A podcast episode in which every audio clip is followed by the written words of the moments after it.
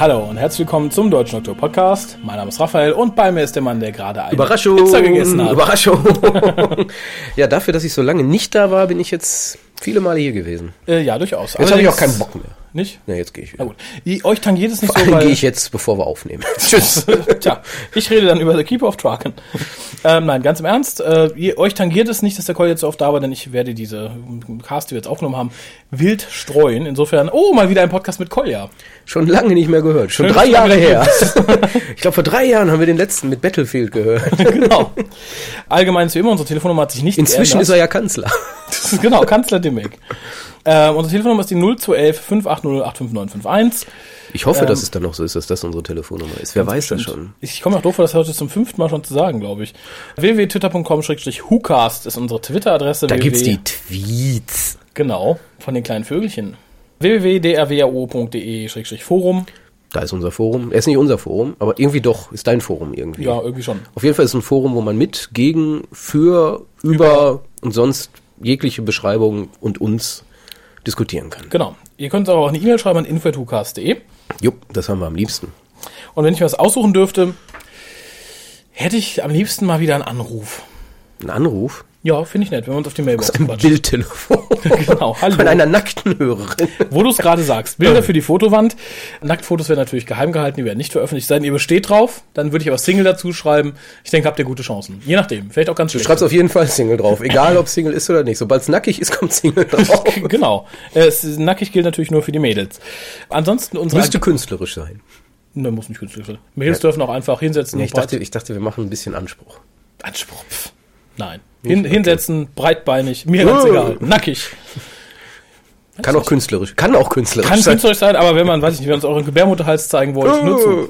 Äh, ansonsten Die Fotos sagen, kannst du gerne behalten und tu sie bitte nicht auf die Fotowand und mach vor allen Dingen kein Single daneben. das sieht auch komisch aus, oder? Single. Und darunter Gebärmutterhals. Von Corinna. Tja. Äh, liebe Die, Corinna. und dann schreibt noch einer, die finde ich schön. Die würde ich gerne Die kennenlernen. bitte. Was bist du vom Beruf? Gynäkologe. Ich habe Ähm. schon viele gesehen, aber du bist besonders. Naja. Ist auch schön für Karneval, das Kostüm. Ich frage mich, Gebärmutter. Jetzt, was, was gehst du? Gebärmutter. Ich frage mich, ob die Frauen, die uns zuhören, jetzt noch zuhören. Natürlich. Die, die uns inzwischen noch zuhören, Die bleiben auch die bleiben auch dabei. Über das Lachen, ich habe heute meinen ersten E-Post-Brief bekommen. Es ist der E-Post-Brief Newsletter. Verdammt. Ich muss mal gucken, ich bin da, glaube ich, bei GMX angemeldet. Wo bist du? Nee, ich bin wirklich bei der Post. Richtig? Also Wir- da, wo also- man Geld dafür Rache, bezahlt. nee, nee, ist umsonst, ja, ich. kriegen ist umsonst, schicken kostet. Ich schick doch nicht. Bin ich, Ja, ich wollte es nur sagen. Also das, ich bin doch nicht verrückt, du bezahlst dann für eine E-Mail 50 Cent? die aber ganz hundertprozentig sicher ist. Ja, ja. Naja, aber ihr könnt natürlich auch von eurem normalen E-Mail-Account an info.hukas.de schreiben. Wir besprechen heute The Keeper of Traken. Eine Folge der 18. Staffel. Lief vom 31. Januar bis zum 21. Februar 1981. Äh, die Zuschauerzahlen waren wie folgt. Episode 1 7,6. Das braucht dann ein bisschen ein. 6,1 für die zweite. Ich weiß gar nicht wieso. 5,1 für die dritte. Und dann wurde man wohl wach. 6,1 für die vierte. Äh, geschrieben hat's äh, John Byrne. Ich weiß auch warum, dass die letzte Folge hochging. Aber das werden wir gleich besprechen. Genau, äh, John Byrne hat auch geschrieben Arc of Infinity und Warriors of the Deep. Regie führte John Black und Skript editierte Zeit, das sollte man vielleicht erwähnen, es lässt sich nicht ganz übersehen, ist äh, Christopher H. Bitmead. Und Collier fasst mal die, den sagenumwoben spannenden Plot zusammen. Ja, das ist auch äh, Warriors of the Deep. Ist natürlich dann auch gleich so der Ideengeber, there should have been another way. äh, ja, Plot ist entspannt. Der Doktor ähm, hat äh, E-Space jetzt verlassen. Er, hat, er wurde ja dort von Romane und K9 verlassen und verlässt nun deswegen E-Space. Und hat sie gegen Kehrt Edric zurück. eingetauscht. Dumme Idee. Wer ist das? Ich dachte, er reist alleine. Na, Adrik. Nein, er reist doch alleine. da ist niemand. Wer ist der kleine hässliche Junge? Da ist keiner. Ich kann ihn nicht sehen. okay, der Doktor und Edric, warum auch immer Edric, ähm, kehren halt zurück in Endspace, das ist halt unser normales Kontinuum. Ja, und treffen oder werden in der TARDIS, äh, nee, anders. Ich versuche es andersrum, weil es, ist, es ist so eine langweilige Geschichte. Ich versuche es ein bisschen zu strecken. Ähm, jedenfalls landen sie... Versuchst sie noch langweiliger zu Ja, machen. es ist so furchtbar. Ja, sonst würde ich zwei Sätze nur sagen. Der Master ist zurück. Hooray! ja, sie kehren halt, wie gesagt, aus Endspace zurück, landen im großen Einzugsgebiet der sogenannten Traken Union. Ähm, die allein schon aufgrund ihrer Definition her klar macht, warum die Folge scheiße ist. Es ist eine Society held together by people being terribly nice to each other. Die Idee finde ich süß. Aber, So ein bisschen wie das TTT, oder? aber sehr langweilig. Ja, das stimmt. Wie das Wie das TTT. Also Frieden und Harmonie herrschen dort, alle sind lieb und freuen sich. Aber, aber, der Keeper, das ist, ähm, der heißt deswegen Keeper, weil er über die Source keept. so die große Kraftquelle, so ein bisschen wie die Eye of Harmony der Time Lords. Ja. Ähm, der Keeper ist halt so ein, dadurch Alter Sack. Ein alter Sack, der kurz vorm Abnippeln ist. Dadurch, dass er aber Zugriff auf die Source hat, ähm, es- hat er relativ starke Kräfte. Unter anderem kann, sich, kann er sich in die TARDIS projizieren und kündigt dort an, hier, ich sterbe übrigens bald, und aber ähm, irgendwas Böses ist im Gange. Komm und hilf mir. Komm und hilf mir, irgendwas mit Tremas, Cassia oder Nissa, ich bin mir da nicht so sicher. Genau. Ich will ja auch noch ein bisschen Spannung erhalten. Also Doktor, etwas Böses, ich weiß nicht genau wer, geh mal gucken. Aber auf die drei musst du dich konzentrieren. Ich weiß nicht, hat so ein bisschen was vom schlechten Shakespeare-Stück. Ein bisschen, ja. Ja, ähm, und gleichzeitig, ähm, nachdem er dort ankommt, ähm, es gibt dort noch einen Melkur, das ist ein Alien, Schrägstrich böse Statue. böse Statue, die vor einigen Jahren Vor einigen Jahr, Jahrzehnten, also vor sehr langer Zeit, sagte man doch, oder? ja, angekommen ist und seitdem ähm, dort ist. Ja. Das Witzige an dieser Traken Union ist ja auch, dass Böses dort nicht ähm, funktioniert. Genau. Und darum kann der gute Mann, die Nichts gute machen. Frau, der gute Außerirdische sich nicht bewegen. Ja, und er ist, er ist aber böse, das weiß man ja. Also, hör mal, ich bin böse, deswegen stehe ich jetzt hier. genau. Wenn er sich bewegen könnte, wäre das der Beweis, er ist lieb. Ist so ähnlich mit der Hexe. ja. Wenn sie brennt, ist sie aus Holz. Das heißt, sie würde schwimmen. Das heißt, sie wäre keine Hexe. Gott, ist das eine langweilige Geschichte. Und ich meine damit nicht die mit der Hexe, das wäre was Interessantes. Äh, jedenfalls kümmert sich, also ich hatte ja drei Namen genannt. Tremas ist im Endeffekt da so der Obermacker, Obermufti. Ähm, Cassia ist seine bitchige junge Freundin. Muftine und Nyssa ist ihre, ihre Tochter. Stieftochter, ne? Genau. Und seine Tochter. Genau. Tremas wird übrigens gespielt von, Anthony Alley, der komischerweise ja später den Master. spielen wird. Das verwirrt natürlich alle Zuschauer, die da noch nicht wissen, was passieren wird. Genau. Ja, ich glaube, aber die Leute, die es das erste Mal sehen, wird es nicht verwirren, wenn Nö. sie chronologisch gucken, weil sie wissen nicht, wer Anthony Alley ist. Stimmt. Verdammt. So ging es mir nämlich. Ja, Aber jedenfalls, aber Cassia ähm, hat so den Job, sich um den Melkor zu kümmern. Mhm. Und demnächst soll das ja Nyssa übernehmen. gut. Ja, das, also, drum kümmern heißt ihm Blumen vorbeibringen und gut zureden. Ja, ja, alles wird gut. Keine Sorge. Bald, böser bald ist alles gut, dann darfst, dürfen auch böse Statuen sich wieder bewegen. aber war, der Melkor kontrolliert sie ja im Endeffekt. Er sagt ihr, wo es Mhm. Ja, da noch nicht. Ja, aber er wird es ihr sagen. Es ist so langweilig. Soll ich, soll ich weitermachen? Nein, ähm, der, der Keeper stirbt Mhm. Und Cassia soll, übernimmt das Ganze, wird dann aber vom Melkor abgelöst. Ja, du hast das Wichtigste ausgelassen. dass alle denken, der Doktor ist böse. Nein, eigentlich soll Treemus der Nachfolger des Ja, ja, Keepers werden. richtig. Das möchte aber Cassia nicht, denn sie sagt, nein, ich will meinen Treemus behalten. Sie tut also aus Liebe etwas Dummes Ah ja, nee, und ist lässt klar. sich darum mit dem äh, Melkor. Melka ein. Und ja, fahre ich, fort. Ich mache jetzt kurz und schmerzfrei. In Wirklichkeit ist die Melkor nämlich eine TARDIS. da ist der verbrannte Master drin aus Deadly Assassin. Äh, Doktor findet das raus. Äh, ja, der Master wird besiegt. Ein anderer Konsul übernimmt das Ganze. Doktor reist mit Edric ab, nicht mit Nyssa, die wird er später Companion. Und in einer Epilog-Szene taucht der Master, von dem alle dachten, er ist tot, wieder auf und übernimmt Tremas Körper. Genau. Tada! Tada! Ja, wir haben damit direkt den Beginn eines kleinen Story Arcs. Das setzt sich nämlich fort in äh, Logopolis und Castrovalva. Das ist mir besonders in Erinnerung geblieben, weil es ist eine der ersten noch in meinem Kopf real existierenden Erinnerungen, die ich an dich habe. An mich. Das war das zweite Treffen bei Harald in seinem kleinen Schön, Bungalow. schön, dass du dich an mich erinnerst. Ja, ich ja. sitze aber hier, du musst dich nicht an mich erinnern. Nein, das war an damals. Und äh, es, es war dann Usus, dass ich Harald, der ja fast alle Videos besaß, immer mal fragte, ob ich mir zwei, drei Kassetten leihen könnte. Und auch diesmal, wir verabschiedeten uns. Ich fragte, oh Harald, kann ich mir noch drei Folgen von dir ausleihen? Er fragte, welche? Und ich sagte, ich hätte gern Keeper of Traken, Logopolis und Castro Valva. Da strahlte mich Kolja von rechts an. Ach, die Trilogie, die keine ist. Ja, und so ähnlich ist es. Es Ich wollte es auch gerade wieder einwerfen. der Beginn eines Story Arcs, der nicht wirklich einer ist, sondern sich einfach nur so ein bisschen zieht, so ein paar Elemente. Und gleichzeitig auch irgendwie der, der, der Beginn eines wissenschaftlichen Themas, was sich durch die ganze Staffel zieht. Und das ist auf Herrn Bitme zurückzuführen, der sehr, weiß nicht, wissenschaftlich ophil war. Das Thema Entropie wurde schon in der Folge davor aufgegriffen und ja, wird irgendwie in jede Folge reingeworfen, ob Sinn macht oder nicht. Ja gut, aber jetzt dieses Wissenschaftliche, das sollte ja schon die ganze Staffel über passieren, weil die Staffel davor ist ja diese herausragende Douglas Adams Staffel. Jeder Zuhörer sollte jetzt eine ungefähre Ahnung haben, warum die herausragend ist. Und man meinte, Dr. Who, mehr silly geht nicht. Also machen wir das Ganze jetzt wieder mehr Hardcore Science Fiction. Und dann entstanden halt solche Geschichten wie ähm, Warriors Gate zum Beispiel. Ja. State of Decay und halt auch ähm, jetzt sowas wie Keeper oder Logopolis, die halt weg vom Fantastischen hin zum mehr realistisch Science-Fiction-lastigen. Genau. Schauen wir mal, ob's Sinn macht. Ja, und wie gesagt, das ging halt auch vor allem auf Bitmeet zurück, der das da Ganze so ein bisschen pushte, der halt ganz, ganz großartig davon begeistert war. Ich finde, es macht keinen Sinn. Also wie gesagt, Entropie irgendwo einzusteuern ist, ist nett, aber spätestens ab der nächsten Folge ist es Unsinn.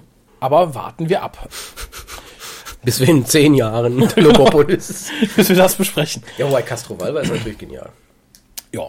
Für eine Aber aus erste- anderen Gründen. Ja, eine erste Doktorfolge, nämlich mit dem Ist fünften Doktor, ist ja. sie wirklich sehr gut. Damit haben wir auch schon den Hinweis gegeben, das ist natürlich die vorletzte Folge mit Tommy Baker. Genau. Und die erste Folge ohne Romana. Dramatisch. Ja, ja ist Wie, schockierend. das geht eigentlich gar nicht. Vor allem für Tom Baker war es, glaube ich, sehr schwierig. Er war zu der Zeit schwer krank. Er war ja schon während State of Decay krank. Hier noch immer. Und äh, ich, ich glaube, zu Zeiten der Dreharbeiten zu dieser Folge prasselte das alles auf ihn ein. Zum einen war das so die ersten Dreharbeiten, die er ohne seine Verlobte zu dem Zeitpunkt machen sollte. Zum anderen überschnitten sich äh, zufällig die, die Nachdreharbeiten, es mussten wohl zwei Studiotage nachgedreht werden, mit seinem Hochzeitstermin. Sprich, er musste am Morgen nach seiner Hochzeitsnacht irgendwie um 5 Uhr raus, weil er um 6 im Studio stehen musste. Also alles nicht so ganz einfach. Ich kann schon verstehen, dass er da keinen Bock mehr hatte. Und man sieht es ihm hier auch an. Ich meine, es ist natürlich die Krankheit, die ihm zeichnet, aber ich finde es so sinnbildlich für diese Ära von Dr. Who, die halt so in den letzten Zügen liegt. So ähnlich sieht auch Tom Baker hier ein bisschen aus. Äh, In den letzten Zügen liegend. Ja. das ist so ein bisschen, erinnert mich das Ganze auch an die Schlussphase der Hartnell-Ära. Man Ja. wollte ihn ja auch loswerden. Man wollte ja auch was Neues machen. Und genauso ist das hier. Im Endeffekt, das Produktionsteam um John Nathan Turner wollte ihn loswerden. Schlicht und ergreifend. Man wollte ihn rausekeln so ein bisschen. Und gerade wo du jetzt das sagtest, ist, er musste halt an seinem Hochzeitstag, also einen Tag später was machen, da, weil man genau weiß, das ist hier so meine letzte Woche Arbeit sozusagen und dann noch sowas reingewirkt zu kriegen, das tut man nicht. Ja. Also gerade jemand, der sich so verdient gemacht hat in die Serie, dem verschaffe ich doch normalerweise einen guten Abschied und genau das Gegenteil ist hier der Fall. In dieser letzten Staffel hat man ihm so ziemlich alles weggenommen, was man wegnehmen kann. Sogar sein Kostüm hat man ihm weggenommen und beziehungsweise sein Kostüm, er hatte ja nie eins, jetzt hat man ihm eins verpasst, was in meinen Augen ziemlich langweilig aussieht und was auch, ich, ich halte ja eh nichts von Kostümen in dem Sinne ist halt die Schlussphase. Man sieht ihm halt diese Müdigkeit und Traurigkeit an. Und das tut der Folge dann auch nicht gut.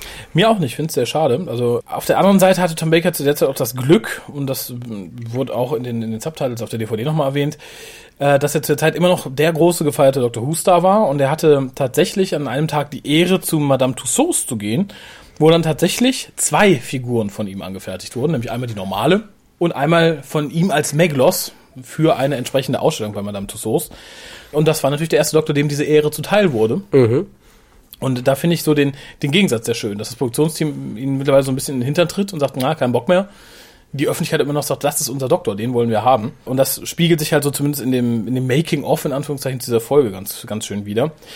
Zur Folge selbst muss ich vorwegnehmen, ich hatte mir die damals vom Harald ausgeliehen, habe die dann hier geguckt, als ich krank war, einen Tag oder zwei Tage. Es wurde nicht besser. Nee, mit Übelkeit und Fieber und seitdem, immer wenn ich sie wieder gesehen habe, erinnert mich so ähnlich, wenn man was isst, wenn einem schlecht ist. Man, man durchlebt das dann irgendwie nochmal und als ich mich auf diesen Cast hier vorbereitet habe, habe ich die DVD mal wieder geguckt und da ging es mir das erste Mal nicht so. Das heißt, ich konnte die Folge das erste Mal in einem etwas distanzierteren Licht sehen und das tat ihr, glaube ich, ganz gut. Ich hatte sie muffiger in Erinnerung, als sie war.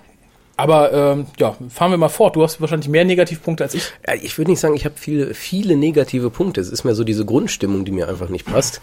Es ist zum einen äh, die Grundprämisse, alle sind lieb zueinander und das Böse bricht dort ein, ist natürlich erstmal ein guter Ansatz. Es ist aber totlangweilig, weil es passiert nun mal wirklich nichts. Und erst in der dritten Episode, als dann der Master endlich auftaucht, hat man so das Gefühl, okay, jetzt, jetzt tut sich was und dann passiert doch wieder nichts. Er, er schreit nur ein bisschen rum und ist eh ein bisschen verrückt äh, und verbrannt, aber das klärt sich ja später. Ähm, es nimmt mich nicht mit. Also es berührt mich nicht. Es ist eine gute Geschichte. Die ist sinnvoll geschrieben. Die Darsteller sind alle sehr gut. Die junge Nissa hervorragend. Ich habe mich gefreut, dass sie dann als Companion später mitgenommen wird. Ist ein ganz guter Charakter. Erinnert mich so ein bisschen an Zoe von der Grundprämisse her. Ja.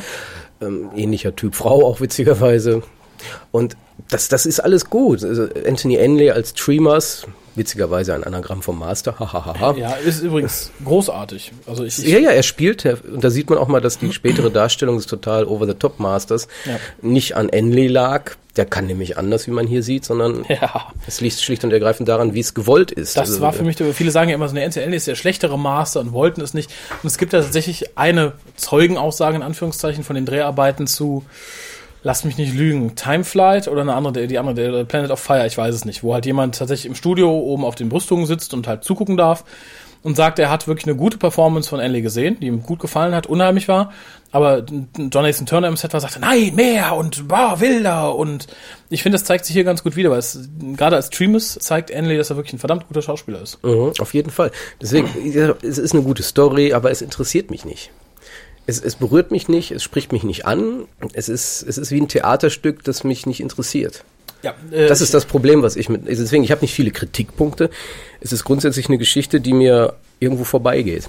Ja, ich glaube, das ist so der Hauptpunkt. Ich hatte mir nämlich aufgeschrieben, es ist ein sehr gutes Charakterstück. Es ist halt ein bisschen Politik, ein bisschen Liebe, halt dieses Versagen Castias aufgrund der Liebe zu Treemus, die halt verhindern will, dass er für immer von ihr getrennt ist und als Keeper lebt.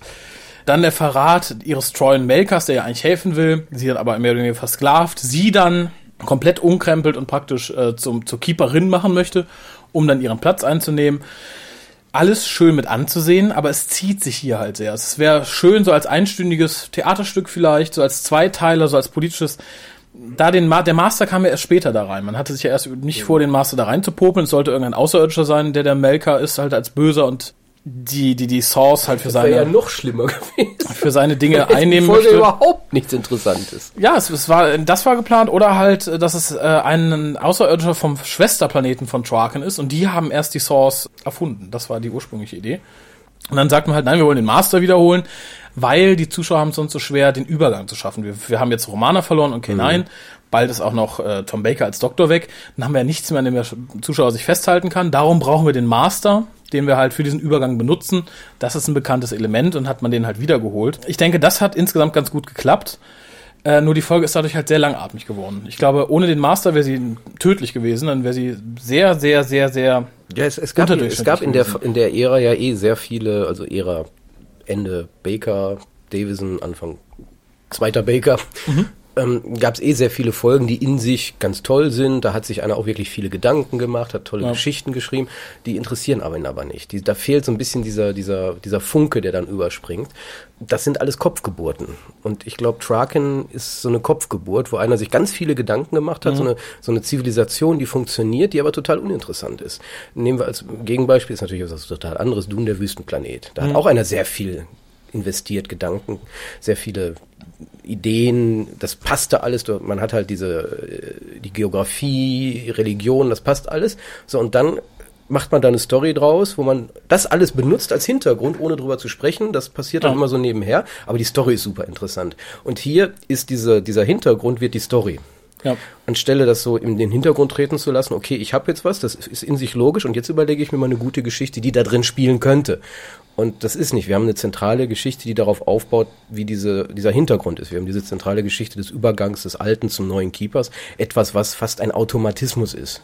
Ja. Und ob das jetzt mal ein Böser übernimmt oder ein Guter, das passiert halt. Aber wo ist jetzt die Story? Wo ist das, was mich anspricht als Zuschauer? Und da ist nichts. Und dann hat man halt Tom Baker, der halb krank durch die Szenerie torkelt.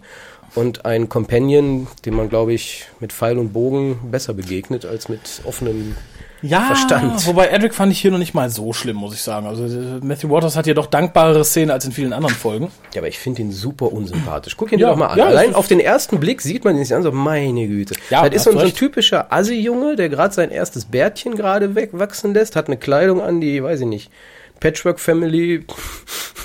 Aber Geht John so Nathan Turner fand ihn geil. Anscheinend. Aber es ist nichts an diesem Companion spricht mich an und sagt, mit dem möchte ich. Überleg mal, wir hatten Romana 2, Romana 1, Lila. Lila. Später werden wir dann Nissa noch haben. Alles ist super. Und dann hat man diesen, dieses Monstrum. Ja, wohl wahr. Wobei, er er hat hier dankbare Szenen. Also davon, Diesen davon. Spinnenficker. Erinnere mich nicht dran. Aber wo wir gerade bei den Beefies sind. Äh, du sagtest gerade, Traken ist ein interessantes Konzept. Dem stimme ich vollkommen zu, die Trakan Union, die halt durch Goodness zusammengehalten wird und die Source und der Keeper, die es halt verursachen. Das Ganze wird näher beleuchtet in einem Big Finish Spiel, das nennt sich Prime Evil. Erklärt halt so ein bisschen die ersten Zusammenhänge und die, die Gründung der Source, wo sie herkommt, weil sie noch keinen Keeper hatte, erzählt, wer der erste Keeper wird. Da macht man was ähnliches wie hier. Man macht halt so die Grundprämisse zur eigentlichen Geschichte, klappt da allerdings ein Deut besser. Fand ich jetzt nicht so sehr. Okay, klappt vielleicht besser, aber ich besser aber Prime Evil gehört auch für mich eher zu den Beefies, die ich mir vermutlich nie wieder anhören werde. Achso, doch, ich, ich freue mich, wir wollten es, also wir werden es auch in Kürze besprechen, nicht du. Glück gehabt. Und da freue ich mich schon drauf, weil ich, ich weiß, es hatte auch sehr angenehme Seiten, aber ich lasse mich überraschen, dass ich jetzt auch schon ein paar Jahre höre, dass ich es gehört habe. Ja, aber gehen wir noch ein bisschen näher auf die Folge ein. Ich finde, ein großer, großer Vorteil der Folge ist, dass sie optisch sehr schön ist. Das auf jeden Fall. Da hat man, da hat man wirklich tatsächlich äh, genug Geld rein investiert. Ja. Ja, ja, also wie gesagt, größtenteils, ich fand das, äh, das Make-up vom Keeper fand ich sehr schlecht. Er sah, der sah schlecht gemacht aus. Aber allein die Bühnenaufbauten, äh, sowohl der, der, der, der Raum des Keepers mit den, mit den Glasscheiben, äh, als auch der, der Raum darunter mit der Source, dieser bunten Kugel, eigentlich alles, die verschiedenen Gänge. Die Source ist eine bunte Kugel, mehr kann man dazu nicht sagen. Wir sind die Trucking Union. Wir werden gerettet von dieser bunten Kugel. genau, die hält uns zusammen. Alles sehr beeindruckend. Also ich äh, habe tatsächlich der Sekundärliteratur entnommen und man sieht es, wenn man es weiß, dass das und die Kostüme sich sehr stark an Gustav Klimt orientierten. Also die Bilder kennen bestimmt einige von mhm, euch. Ja. Ist ein Schweizer, Schweizer Österreicher, hm, hm, hm, hm weiß ich gerade nicht, Schweizer, glaube ich. nicht Schweizer. Ähm, Aber Info.hukas.de. ähm, und äh, ich weiß noch, meine Mutter hatte ein paar Bilder von dem hier hängen, weil die ja? ganz gerne mochte. Und man sieht es dann tatsächlich. Also das Ganze sieht jetzt nicht aus wie ein Klimt-Gemälde, aber es könnte durchaus davon ähm, inspiriert sein. Äh, und das finde ich sehr angenehm. Also sehr viel erdige Farben, wie gesagt, riesige Set-Aufbauten. Die in ganz vielen Kleinigkeiten auch stimmig sind. Also das ist ein schönes, wunderschönes Set insgesamt. Ja, grundsätzlich auch die Kleidung, gerade die von Nissa, ja. das deutet ja sehr viel auf, ja, so das, was Dr. Who im Moment ja machen möchte, dieses Dark Fairy Tale, ja. das hat man damals schon versucht und in dem Moment auch umgesetzt bekommen. Ja, da klappt es sehr gut. Einziger Schwachpunkt für mich ist ein so ein Modelshot von der TARDIS, wie gesagt, der Keeper. Und ich weiß nicht, ob ich das wirklich als, als Negativpunkt sagen soll, weil es mir ganz gut gefällt, aber man sieht halt da, dass es Studio ist. Und das ist der Garten ja. in dem der Melker steht. Für die Zeit und fürs Studio großartiger Aufbau. Wie gesagt, es sieht relativ groß aus. Die haben da äh, x Dutzend Pflanzen, Bäume, Büsche reingestopft. Es sieht beeindruckend aus, auch bei Nacht. Man sieht aber immer, dass es im Studio ist. Und darum erinnert mich das Ganze total an Hallo Spencer. Da gibt es ja Nepomuk's Schloss. Und das steht auch so im Grünen. Und gerade bei den Dunkelheitsaufnahmen sieht es aus. Da läuft auch ein Melkor vorbei. Ja, das könnte, das, wenn du, wenn du Setfotos zeigst davon bei Nacht, Nissas Garten bei Nacht und Nepomuks Schloss bei Nacht, du findest den Unterschied nicht. Und das fiel mir halt negativ, schrägstrich positiv kann man da glaube ich nicht sagen. Nee, es ist das halt fiel so mir einfach gewesen. auf. Also es war lustig. Ich, ich, denke, es gab da schon schlimmere äh, Studioaufnahmen. Aber um, um nochmal auf das Design zurückzukommen, sicherlich die gesamte Traken Union, wenn man so will, äh, von Klimt optisch beeinflusst der Melkur da natürlich als Fremdwesen von einem anderen Künstler beeinflusst, und zwar eine Statue von, oh Gott, hoffentlich kriege ich Umberto Boccioni. Mhm. 1913 wird, glaube ich, diese Statue gebaut. Das ist, die sieht wirklich genauso aus. Ah, das ist ein Foto von ihr aus. Das ist, das ist die Ich habe Statue. vor, nachzugucken. Und das, das Ach, ist sie im Ende. Also da hat man tatsächlich fast nicht eins zu eins, aber man hat dann sich ziemlich nah dran orientiert. Das passt das schon. Das, also das ist auf jeden Fall. Ich weiß auch nicht, was es darstellen soll. Also den Melker natürlich. Den Melkor. Und das ist, ist dann eine sich selbst erfüllende Prophezeiung geworden. genau. Nee, und da hat man halt dieses ähm, andere Design genommen, um halt auch hier diesen Einbruch, etwas anderen, mhm. etwas Fremdes darzustellen. Ja. Man, man hat sich Gedanken gemacht, kann man nur noch einmal sagen. Ja, ähm, nur halt nicht über, um die Story. Der, der Melkor selbst äh, ist wohl auch an eine Figur aus dem Silmarillion angelehnt, aber es ist lange her, dass ich mich daran erinnern konnte. Da gibt es eine Figur, die auch Silmarillion verdränge ich Melkor immer. heißt oder so, aber zumindest da von äh, Tolkien inspiriert. Ja, ich denke, kommen wir zum wichtigsten Element dieser Folge. Das ist der Master. Ich dachte Tom Bakers Popel. Oh ja, das können wir kurz einwerfen, auch zu Ehren des Titels dieser Folge. Es gibt eine Szene, da ist der Doktor im Verlies gefangen und an einer Folge hat er wirklich einen, einen langen, fiesen Popel an der Nase hängen. Wobei, meine Theorie ist, es ist eines der Spinnennetze, die auf seiner Kleidung zu der Zeit überall sind. Aber so oder so hätte es merken müssen, ich hätte es nicht an meiner Nase hängen lassen. Egal was es ist. Er war halt krank, wie du sagtest. Vielleicht war er total daneben. Genau. Und jetzt, wo wir beim Thema sind, krank. Wer ist auch krank? Der Master. Aber definitiv. Den haben wir zuletzt gesehen in The Deadly Assassin. Und das war 1976. Ist also schon ein paar Jährchen her. Und in dem Sinne war es tatsächlich eine Überraschung. Und das erklärt auch, warum am Schluss die Zuschauerzahlen wieder hochgegangen sind, denke ich. Genau, weil man dann sagte, uh, der Master ist wieder da. Wir haben hier wieder den kaputten Master auch aus der Business. Master. Ja, den Decaying Master, wie man so schön sagt, den vor sich hin faulenden. Allerdings diesmal ein bisschen anders gemake-upt auf Wunsch von Geoffrey Beavers, der ihn spielte. Übrigens der Ehemann von Caroline John. Naja, zumindest sagte Geoffrey Beavers, der nur für seine Stimme engagiert wurde, weil er war immer noch vielen Leuten in Erinnerung von einem wohl recht bekannten Radiohörspiel, wo er mitgesprochen hatte. Und ich glaube gerade, ähm, ich glaube es war Bitmeat oder Burn, die sagten, den möchte ich gern haben für die Folge, weil er halt wirklich eine unheimlich gute Stimme hat, um jemand Böses zu sprechen. Äh, er äußerte den Wunsch, dass er nicht das Make-up haben wollte, was in Deadly Assassin verwendet wurde, weil das ja keinen eigenen Mund und keine eigenen Augen hatte, sondern einfach eine Maske war und darum hat man ihn entsprechend geschminkt, was dazu führt, dass der Master in meinen Augen etwas gesünder aussieht als in Deadly Assassin. Das ist so das letzte Aufbäumen. Das führte so ein bisschen zu Continuity-Problemen, wo ich mir immer sagte, ja, man sieht ja am Ende von Deadly Assassin, dass der Master angeblich ein bisschen regeneriert. Das wurde ja so angedeutet. Und ich habe gesagt, okay, dann hat er halt nur ein bisschen regeneriert und sich ein bisschen geheilt. Die offizielle, inoffizielle Erklärung des Produktionsteams ist wohl, der Master ist noch weiter zerfallen. Das sehe ich da allerdings gar nicht. Finde auch die Maske hier netter, muss ich sagen. Eben weil er mit seinen Augen und seinem Mund agieren kann. Ist ja auch schon ein paar Jährchen her, da kann man auch da ein bisschen mehr Weiterentwicklung, Maskentechnologie erwarten. Das stimmt. Äh, generell zu Geoffrey Beavers muss ich sagen, ganz großartige Wahl. Ich finde seine Stimme ausgesprochen gut. Äh, und bin deswegen auch nicht so traurig darüber gewesen, dass Anthony Allen seinerzeit gesagt hat, er macht keine Hörspiele, sondern dass man sich dann bei Big Finish an Geoffrey Beavers wandte und ihn als Master gegen den siebten Doktor stellte. Ja, und genauso überraschend halt wie bei Keep of Traken die Wiederkehr des Masters war es dann beim nächsten Mal, gespielt durch Geoffrey Beavers, nämlich bei Dust Breeding. Genau. Da hat ja auch damals niemand mit gerechnet. Genau, und so war es hier dann auch. Ähm, ich persönlich war sehr froh. Ich hatte mir damals diesen Dreiteiler ausgeliehen. Es war mit einer der ersten Folgen, die ich mir ausgeliehen hatte. Und hatte dann erst im Nachhinein gelesen, worum es in Folgen ging. Und dann hieß, ja, ich glaube, der Doktor erahnt eine Ratte, die er aus alten Zeiten kennt, so reißerisch formuliert. Und dachte schon, oh, das könnte der Master sein, habe mich total gefreut. Und sah dann halt nur diesen verbrannten, knusprigen Master. Dachte, ja, schade, ich dachte jetzt sehe ich den richtigen Master. Mhm. Und bin dann am Ende total ausgerastet, als er sich dann wirklich in Treemus, den ich sehr cool fand da schon, als Treemus dann in den Master verwandelte, war für mich das totale Highlight. Ich denke, das war auch damals für alle ein ziemlicher Schock gewesen. Eben, damit hat auch niemand gerechnet, dass der Master A, der Master kommt, B, der Master regeneriert im Endeffekt Ja. in einen neuen Charakter. Das hat man ja auch so vorher noch nie gehabt. Nee, und äh, weißt du, warum man es gemacht hat? Ich fand es sehr interessant, weil ich hatte mich halt immer gefragt, ich, die Motivation gerade des Enleys Master ist ja meistens sehr dünn. Und ich fand die Motivation hier von dem Master gespielt von, von Beavers oder dem aus Deadly Assassin, fand ich immer besser. Er stirbt, er muss irgendwie Er muss Leben irgendwie. Er überleben, ja. Genau, und das fand ich als Motivation ausgesprochen gut. Hier bei den äh, Information Subtitles wurde dann gesagt, man hat sich dazu entschlossen, ihm einen neuen Körper zu geben. Man könnte ja nicht einen Charakter dauerhaft wiederverwenden, der halt andauernd stirbt und zerfällt. Das wäre ja schwierig, das würde ja nicht, nicht gut gehen. Ich hätte sinnvoller gefunden, also gar nicht Anthony Enley mag. Ich hätte mir, und dafür bin ich Big Finish sehr dankbar, und jetzt ein bisschen ärgerlich auf Cardiff, die gesagt haben, ihr dürft den Master nicht mehr benutzen. Ich hätte mir noch ein paar Folgen mit diesem Beavers Master gewünscht. Ich finde die Motivation nämlich ausgesprochen gut. Und er hat einen großen Vorteil gegenüber dem Enley Master, und das sagt Beavers selbst. Er sagt, er kann den Master, weil er so kaputt und fies ist, so spielen, wie er im innersten Kern ist, einfach als pures Böses, der einfach hasserfüllt ist, der sauer ist, der Panik hat, dass er stirbt. Und nicht wie, wie Enley oder Delgado immer diesen Gentleman wahren muss. Und das finde ich sehr interessant und finde schade, dass es davon halt dann nur die zwei Hörspiele gibt im Endeffekt.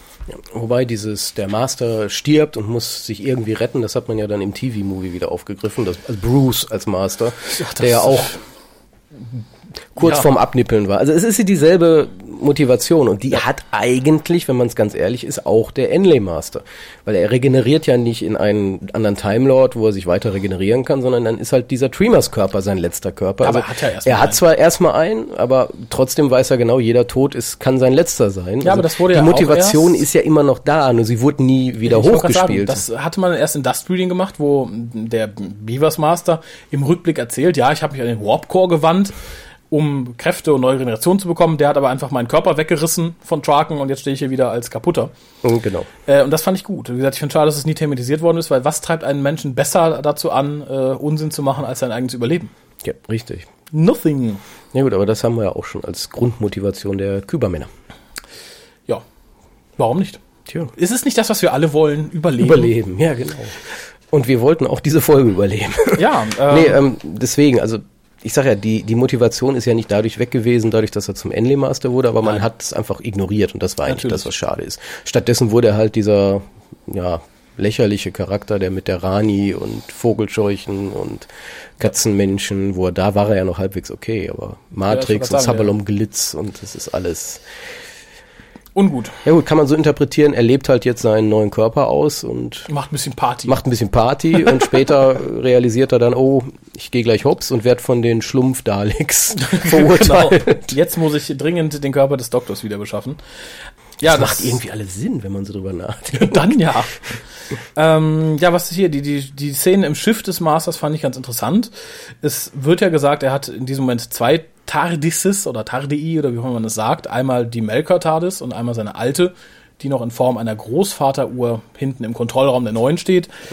Dafür, dass die neue TARDIS ja die tolle, das Supermodell sein soll, finde ich es ein bisschen armselig, wie er mit den kleinen Monitoren steht und im Sitz sitzt. Da hat man dann ordentlich am Set gespart. Und das fand ich ein bisschen schade. Ist Zum- vielleicht der Ausweichkontrollraum. Genau, der große ist gerade besetzt. Der, große wird, der wird renoviert, genau. Ja, in dem Zusammenhang fand ich die Szene eh sehr seltsam. Der Doktor ist halt paralysiert, der Master rennt irgendwie rum, sagt, ah, ich krieg deinen Körper, toucht ihn sehr verführerisch an den Locken an.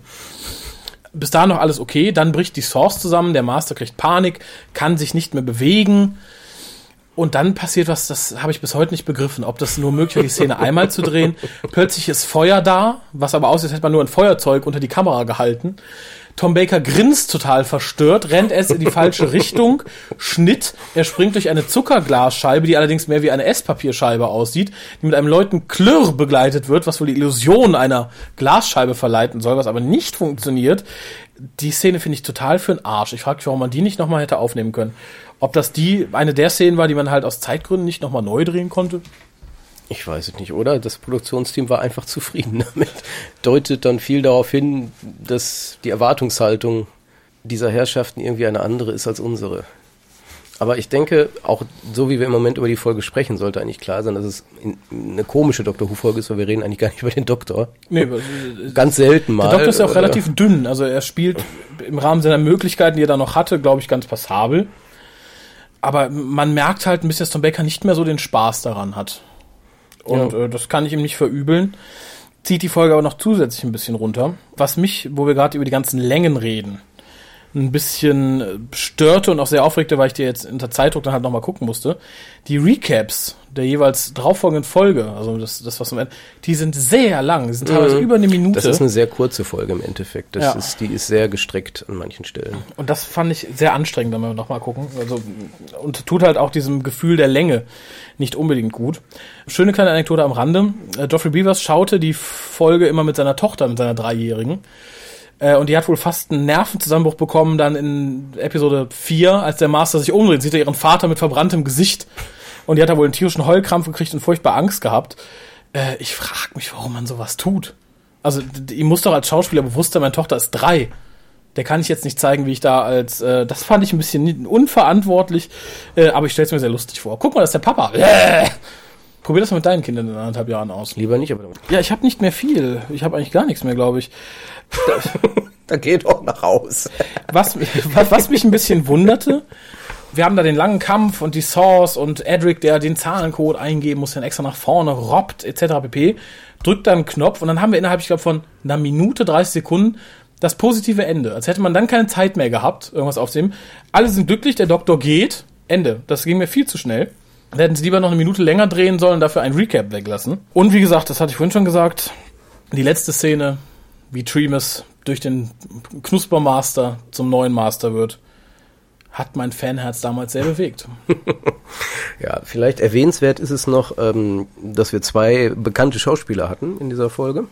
Also nicht bekannt im Sinne von bekannt dem, dem gesamten Menschheit, sondern bekannt äh, dem Dr. John Who-Zuschauer. Holznuss, Wer? John Woodnut. Wer ist das denn?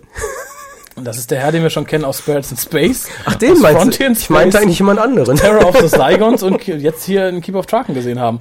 Dann lass mich raten, dann meintest du, nee, wen kennen wir denn noch? Dennis Carey, Ach klar, der den Keeper spielt und in Professor Chronotis aus Schada. und die äh, Margot Vanderberg. Und er hat auch in Timelash mitgespielt. Das mag sein. Aber wen hat denn Margot Vanderburg gespielt? Margot Thunderbird, die hat hier die Katura gespielt, aber wen, wen hat die denn sonst noch gespielt? Die ist die Verlobte des Doktors gewesen. Kamika Ach. aus The Aztecs. Ach, wie süß. Ja. Noch Inzest, mehr, Inzest. Noch, noch mehr familiäre Bande. Das nee, ja also was, was mir halt wirklich in Erinnerung bleibt oder was mir die Folge so ein bisschen verleidet ist, ist so ein bisschen wie die Schlussphase von Hartnell. Wenn man sich ähm, Tom Baker ansieht, er ist wirklich alleine. Mhm. Und genauso musste sich Hartnell damals gefühlt haben, also alle weg. Also alle bekannten Freunde, ja, Schauspieler, alle weg, neues Produktionsteam, andere Regisseure, andere Schreiberlinge. Und genauso ist das hier, wenn man sich so ein Foto meinetwegen ansieht, aus äh, Setfoto und mhm. Tom Baker ist total allein. All ja. die Leute, die er die letzten Jahre über kannte, sind weg. Sind weg. Zum Teil war es natürlich ein fließendes Weggehen, wie jetzt hier Elizabeth Sladen oder Louis Jameson. Das, das war halt das ganz normale, aber irgendwie blieb alles noch im Großen und Ganzen gleich. Ja, und, aber jetzt war so ein und Schnitt. jetzt war so ein Schnitt, genau. Und der Schnitt war ja Anfang der Staffel gewesen. Und da war noch halt das Überbleibsel Lala Ward und K9. Mhm. Beziehungsweise ähm, wer hatte K9 damals gesprochen? John der. War das in der Staffel? Ja, ja. Ähm, waren halt die beiden und die wurden halt auch mit der darauf, davorgehenden Folge mehr oder weniger rausgeworfen und jetzt war er ganz alleine. Ja. Und das ist eigentlich das, was mir so ein bisschen diese und auch Logopolis verleidet, wo man halt sieht, dieser herausragende Doktor so komplett allein gelassen und das sieht man auf der, das sieht man im Bildschirm. Ja, natürlich. Und wie gesagt, ich denke es kommt zum Teil auch durch die Krankheit, die halt länger mit sich rumtrug. Äh, aber man sieht, er sieht ausgemergelt aus, lustlos, ein bisschen grau irgendwie. Äh, ja, und das verleiht mir die Folge zum Teil auch. Mm, und vor allem die Länge versaut es mir. Also jetzt ist es halt wirklich eine triefend, elend langgezogene Folge finde ich. So, so schön sie optisch auch ist, so schön sie als Charakterstück auch ist, sie ist für das, was sie transportiert, mir einfach ein bisschen zu lang. Das ist auch das Einzige, was ich negativ ankreiden könnte. Die Musik ist in Ordnung, die Sets sind in Ordnung, die Schauspieler sind sehr gut. Einzig die Länge ist es, wo ich sage, nee, muss nicht sein. Ich denke, sie gehört zum Pflichtprogramm ja, ja, eines jeden, der es guckt. Nissa. Ähm, Master. Nissa, Master, Punkt. Treemus, auf jeden Fall sehenswert, endlich mal eine andere Rolle innerhalb von Doctor Who. Ähm, es ist aber keine, die ich dann irgendwie alle vier Wochen sehen würde. Also gerne ja, alle paar Jahre mal. Wie gesagt, ich habe es jetzt das letzte Mal vor, vorgestern auch drei, vier, fünf Jahre nicht gesehen äh, und habe ihr aber auch nicht nachgetrauert. Sie bleibt allerdings auch sehr gut im Gedächtnis. Also man kann sich auch an einzelne Theme-Tune-Melodien, konnte ich mich auch noch jahrelang später noch erinnern. An einzelne Szenen. Das macht die Folge, weil sie optisch halt sehr schön ist. Alles in allem gebe ich der Folge aber eine 7,5. Doch so viel, ich gebe 7. Okay. Weil es ist, wie gesagt, es ist eine schöne Sache. Die Präsentation ist schön, die gesamte, äh, das Setting ist gut. Eine Story wäre schön gewesen, aber man kann halt nicht alles haben. Genau. Ähm, ja, kommen wir zur DVD-Veröffentlichung. Ist erschienen im, in einem Boxset, natürlich dann mit Logopolis und Castrovalva. Mhm. Wie gesagt, die Trilogie, die gerne ist. Jupp. An Extras ist nicht so viel drauf. Wir haben natürlich einen nee. Audiokommentar. In dem Fall sehr schön mit Anthony Anley, äh, Sarah Sutton, Matthew Waterhouse und dem Schreiber John Byrne, Johnny mhm. Byrne. Mhm. Ähm, ist schön, vor allem weil Anley mal wieder einen Audiokommentar spricht. Ist äh, sehr erwähnenswert. Ich glaube, es ist einer der wenigen, wenn überhaupt nicht der einzige, der gesprochen ja, hat. Er wird ja auch keine mehr sprechen. Nee, jetzt nicht mehr. Ich glaub, Gibt doch keine mehr auf Halde, oder? Planet of Fire hat er, glaube ich, noch gesprochen. Der ist mittlerweile auch erschienen. Aber ich bin mir nicht sicher. Äh, nee, auf Halde gibt es leider keine mehr. Äh, was haben wir sonst noch? Natürlich wie immer Trailers and Continuity, ähm, Production Subtitles, die wieder ein bisschen interessanter waren, fand ich. Dann haben wir Sarah Sutton im Swap Shop, elf Minuten Interview aus, aus der Samstagmorgen-Show mit Anrufern, die anrufen und so. Ganz interessant. Sie erzählt dann halt ein bisschen von einem anderen Film, den sie vorher mitgespielt hat. Man sieht ja dann sehr deutlich, dass sie, anders als Nissa, keine Locken hat. ja. Zumindest nicht auf dem Kopf. Dass sie halt immer aufgedreht werden müssen. Dann haben wir The Return of the Master. Das sind zehn Minuten, in denen ähm, Bitmeat und Black über die Rückkehr des Masters philosophieren. Ist auch sehr nett, aber so ein typisches Interview-Look-Back-Ding, wie äh, das öfter auf den DVDs zu finden ist und ein normales Making-of dann von rund 30 Minuten, was ja nennt Being Nice to Each Other. Und das war's dann auch schon. Also eher eine der weniger bepackten DVDs. Wäre aber sonst zu langweilig geworden. Vermutlich. Genau. Nein, aber da, da gibt es, denke ich, auch nicht viel. Was, was, da wird sich ja gar nichts anbieten. Also wenn ich das so sehe, äh, was sollte man da noch als zusätzliche Informationen draufpacken? Ähm, wenn es da gewesen wäre, hätte ich mir vielleicht einen Rundgang des Studio gewünscht oder Konzeptzeichnungen oder sowas oder Formel-Konzeptzeichnung zum Set oder sowas. Ja. Das hätte sich da Ja, dafür man kriegt ja in der Box mit drei, mit zwei anderen. Da hat man genug, ja. denke ich, in Summe was man abgreifen kann. Das stimmt. Aber als einzelne DVD eher mager bestückt, aber wie gesagt, dafür mit Anthony Enley im Audiokommentar eine der besseren. Ja. Und diese Pseudo-Trilogie, die endet ja schließlich dann auf Castrovalva mit einem der eher wirklich besseren Episoden der Ja, damaligen Zeit, die eigentlich total gaga ist. Ja, aber das will sie auch, glaube ich, sein. Ja, that's democracy for you. Ja, und dann würde ich sagen, vielen Dank, dass du da warst. Bitte, bitte. Vielen Dank, dass du, du, der uns gerade hört, uns zugehört hast. Egal wer jetzt, Hauptsache du oder dieses besagte Mädchen, was uns noch zuhört. Egal. Eigentlich alle, aber auch das Mädchen. ah, okay. Mach, mach dich schnackig und hol das Foto. Genau, info.tukas.de. Und ja, dann sage ich einfach bis zum nächsten Mal. Bis dann. Tschüss. Tschö.